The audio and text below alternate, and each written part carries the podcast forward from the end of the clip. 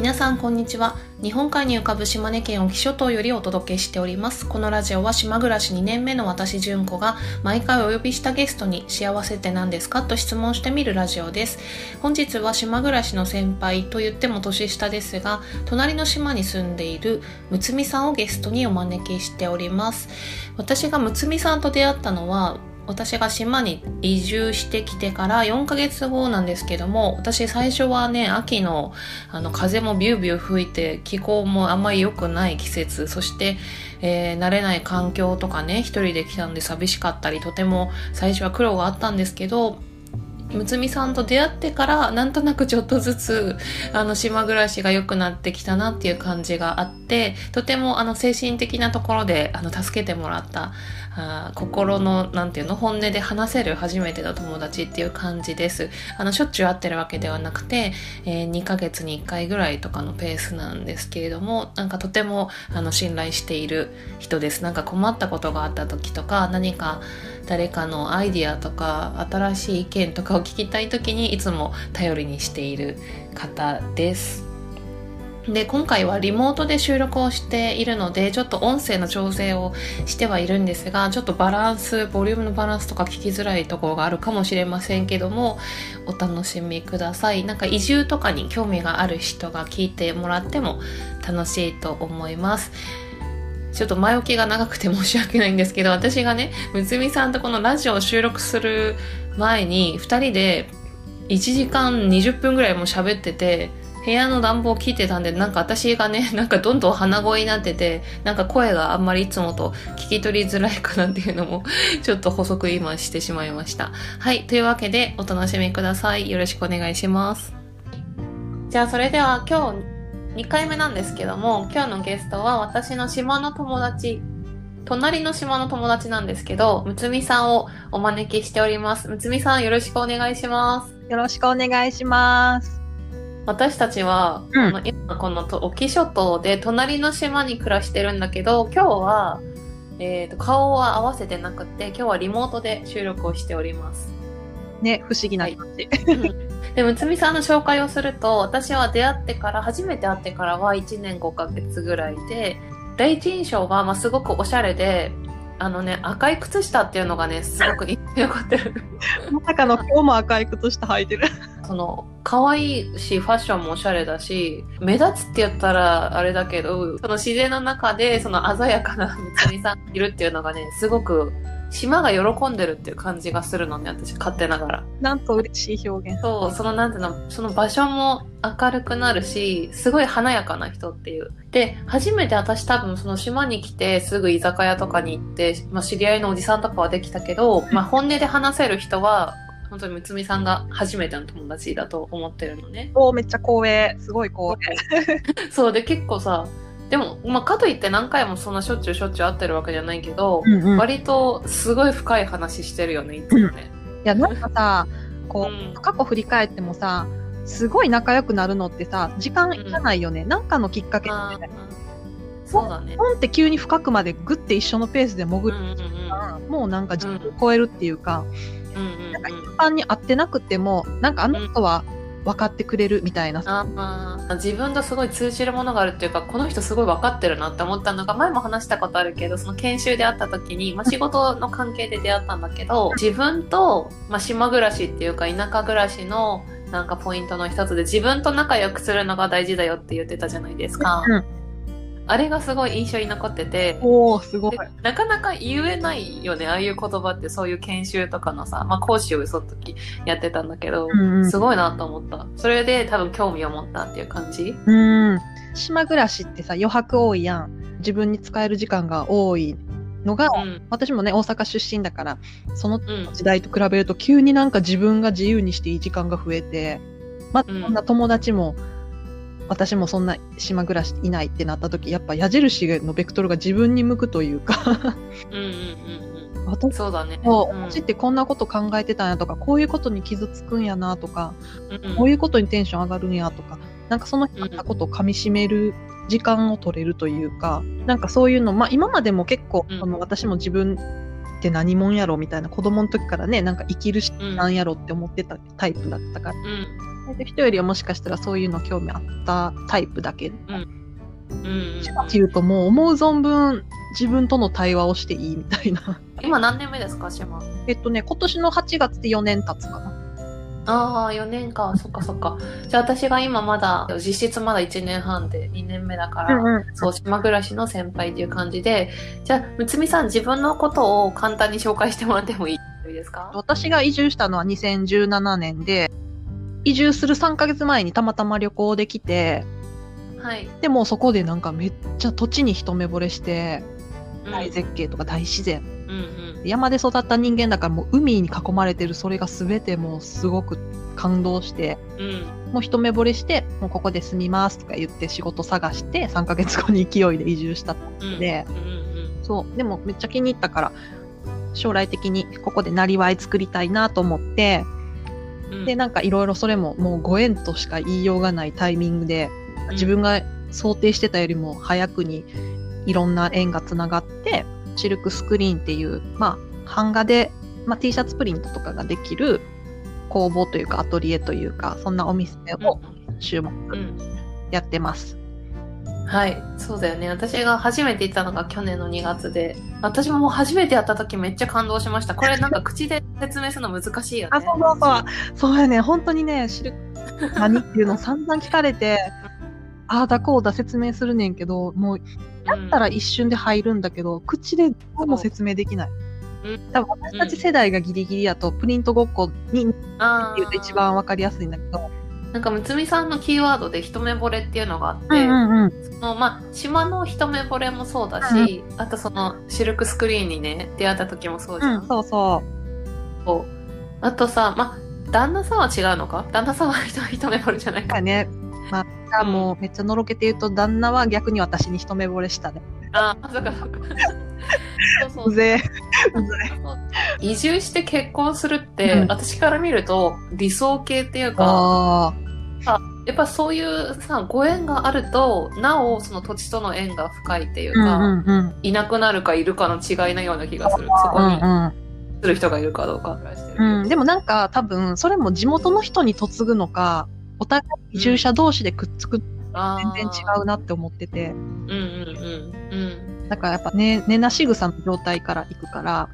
もしそこで根を張れなかったら、やっぱり移住者同士やったとして、やっぱりまた出ていくとか、うん、そういう考も頭の隅にはいつもあるんかなと思ったりとか、うん、絶対出ていく設定ではやっぱ根ざすのって無理なんだけれども、本当に頑張った末にダメだった時は、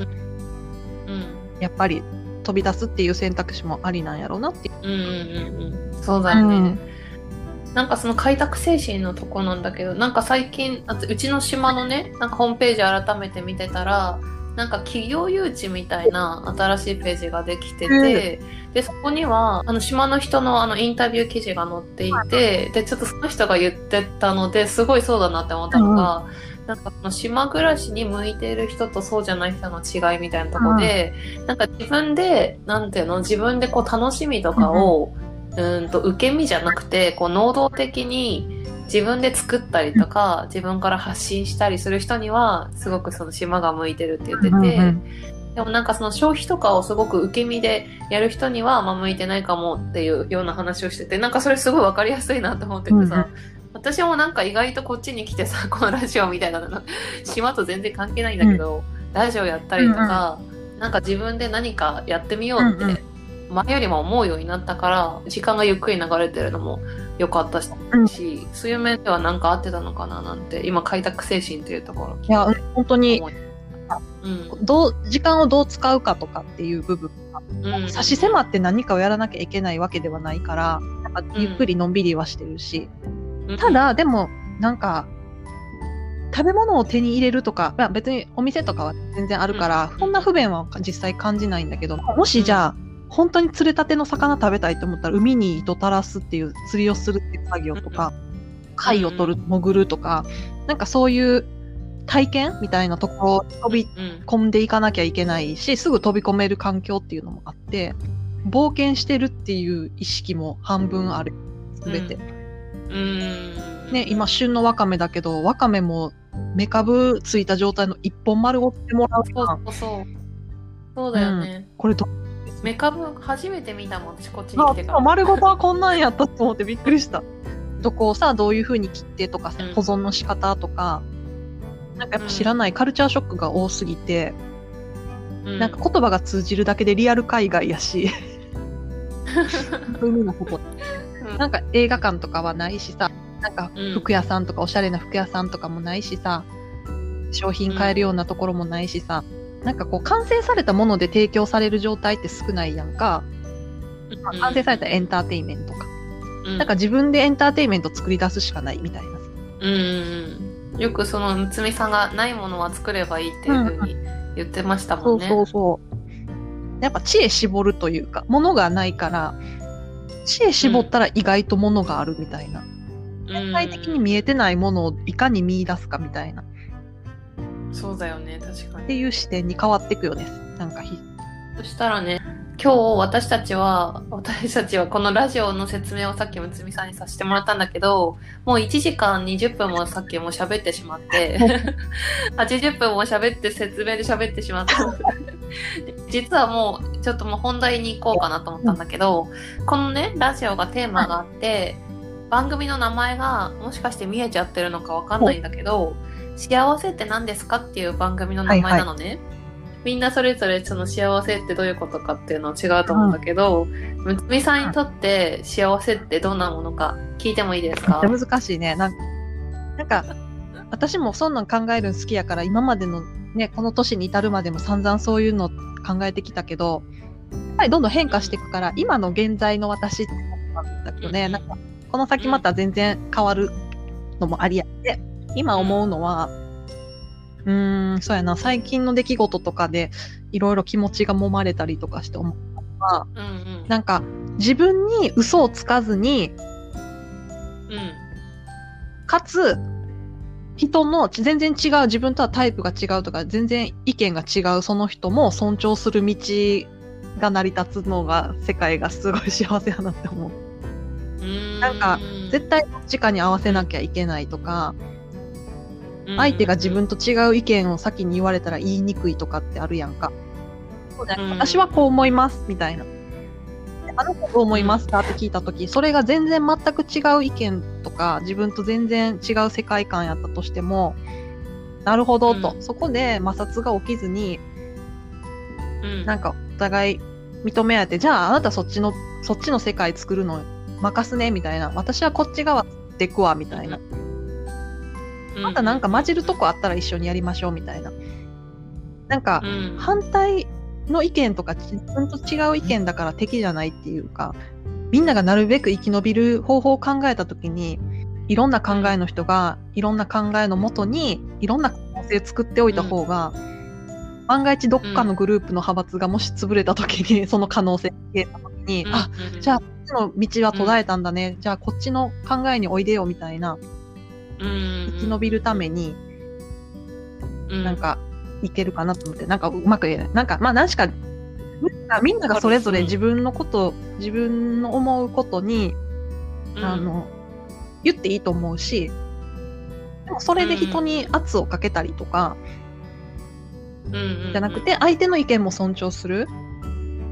自分の気持ちも素直に伝えるが両立する世界が幸せかなって思ってて。それすごいいいいいよねっていうか私も結構それはすごいお考える。で自分がなかなかそれをいつもできない時もあるから、うん、自分に嘘をつかないっていうのはいつもなるべく正直でいったいなって思うようにするけど、うん、なんかさこれ言ったらどう思われちゃうかなとか、うん、やっぱそういうの気にしちゃうことがあるから、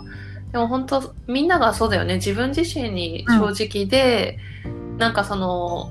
多様性っていうとまたね、なんか一般的な言葉になるけどなんか一人一人を尊重するっていうのがあると本当それはすごいいいよね。なんかね、うん、言えないとかさ私はこう思いますっていう、うん、その思ったことに関してはそれは事実だからその後誰かがそれに対して何思うかは事実という感想に入っていくからそこはもう追っかけても不利なところで、うんなんかそれに対して、ああ、でもこうであれは、それはなんかあかんやろとか、それはちょっと邪悪やろとか、それはずるいやろと思うのは、それは私の勝手な感想になってくるから、そこはもう追いかけたくないし、お互い。年功序列じゃないけど、なんか、その、敬う敬わへん問題も、言われてやるもんじゃないねんと思って。あ、この人すごいなって勝手に思うから敬ってしまうものであるから、思わなあかんと思ってやることは逆に言うとそこに中身がないなって思うわけ。自然とこの人を敬いたいと思う気持ちが芽生えなかったってことは相手に対して大したことないと思ってるというか の、なんかもっと自然になんか、なんていうの、うん、そう。みんな本当は全員それぞれ答え分かってると思うんだけど、でもなんかそれをマウントしたりとか、マウントっていうか、なんか、べき、べきべき論みたいな何々するべきとか、全然第三者的ななんか感覚がすごい入ってくると、うん、なんかそれぞれ自分の思ったことを言えなくなっていくみたいな。へえー、なんか私実は最近ヤフー知恵袋で悩み相談に回答してた。主に職場の悩みっていうやつを見てて、で割とまあそういうとこに書き込んでる子だからわすごい若い子が多いんだけど、あの仕事始めたばっかりでもう辞めたいとかっていう子が多いんだけどみんなねやっぱしねなんか自分の感情をなんか否定しちゃうっていうか、すごい辛いけどなんか今辞めたらどうのこうのとか。うんうんなんか相手に何て言ったら相手をこう納得してやめられるかとか、うん、なんかこんな風に思ったらいけないとか、うん、なんかそういうさ感情を否定するのってすごい本当は苦しいことなのに、うんうん、それをすごくねやってるなって思うみんな。なんか刷り込みやんな。だって赤ちゃんの時なんてみんな好き放題やるやん。たい焼きとかさ、あってさ、それは人間のなんか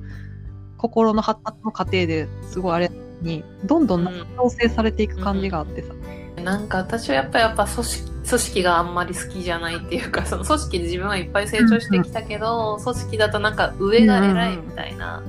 まあ、本当はただの役割なのに本当に思ってることを上の人に言えないっていうのもなんか組織の縦社会のせいなんじゃないのかなっていうふうに思ったりもしちゃうそうなんかまあすっぱだかの自分で例えば何か物事の人がいっぱいいるような物事の中に立った時に、うんまあ、すっぱだかやからその素直な状態でね、もの言ったりとかしたときに、どう反応するかははっきり言ってわからないし、追いかけられない自分の愛のことやから、あれなんだけど、でも、確実に自分がすっぱだかでやることに対して、自分にとって必要な人とか、大切な人のすご,、すごく少数はざるにふるいかけられて見えるようになるなとは思う。の一生ものって多分そんなたくさん持たれへんと思うんだ一生ものを見つけるためには、やっぱなんかもう、ほんまに丸腰すっぱだかの自分で一回何かやってみると、ことが見えるというか。うん、なんか私もなんか島に来たばっかりの時に、なんかは初めての環境っていうか今まで自分で体験してこなかったことしたから、うん、なんとなくこういろんな人と仲良くしなきゃとか、うん、いろんななんていうの集まりに出たりとかっていう人と会う機会が多分多かったと思うんだけど、うん、そこでなんとなく自分がこうなんかリラックスできなかったりすると、うん、なんかふと我に返るとさいや私ってさそんなにさいろんな人と仲良くするタイプじゃなかったじゃん。とか思い出すっていうかさ。そんな友達なんてさ1年に1人できればよかったんだからさそれなのに急にこんないろんな人と知り合おうとするからさ、うんうん。まあ、それは普通の反応やけど、ね、極力でもだからといってなんかこう、なんていうの？相手がたとえどんなに偉かろうが、どんなタイプであろうが、うん、あの、人によって態度を変えないっていうのだけは決めてて、うん、なんていうの？やっぱり、こう、多分、自分のあり方についてめっちゃこだわってる自分はいるなと思ってて、すごいそこに関してはめっちゃ融通が利かへん自分がいて。うん。でもそうだよね。なんかブレないっていう感じがするよね、むつみさんは。ちゃんとい、なんかすごい細かいところに自分の考えを持ってて、それがなんか一貫性があるっていう感じが。多分みんなが警告してて、そっち行ったら絶対怪我するからって100人分かったと。うん、あの、怪我しないから、怪我しないかもしれないから行くっていう発想ではなくって、私の場合。分かったと。じゃあ、うんうん、でも怪我してみない、うん、怪我しないと分からへんからもう行くしかねんみたいな感じ。うんうん、ああでも私もそう同じだと思う。多分だから自分でやっぱり体験してみないと分かんないししかも人からさ、止められてさ、やめたくないっていうか。まあそこで自分がやめたいあんまりなんか失敗とかそういうミスのミスったことも、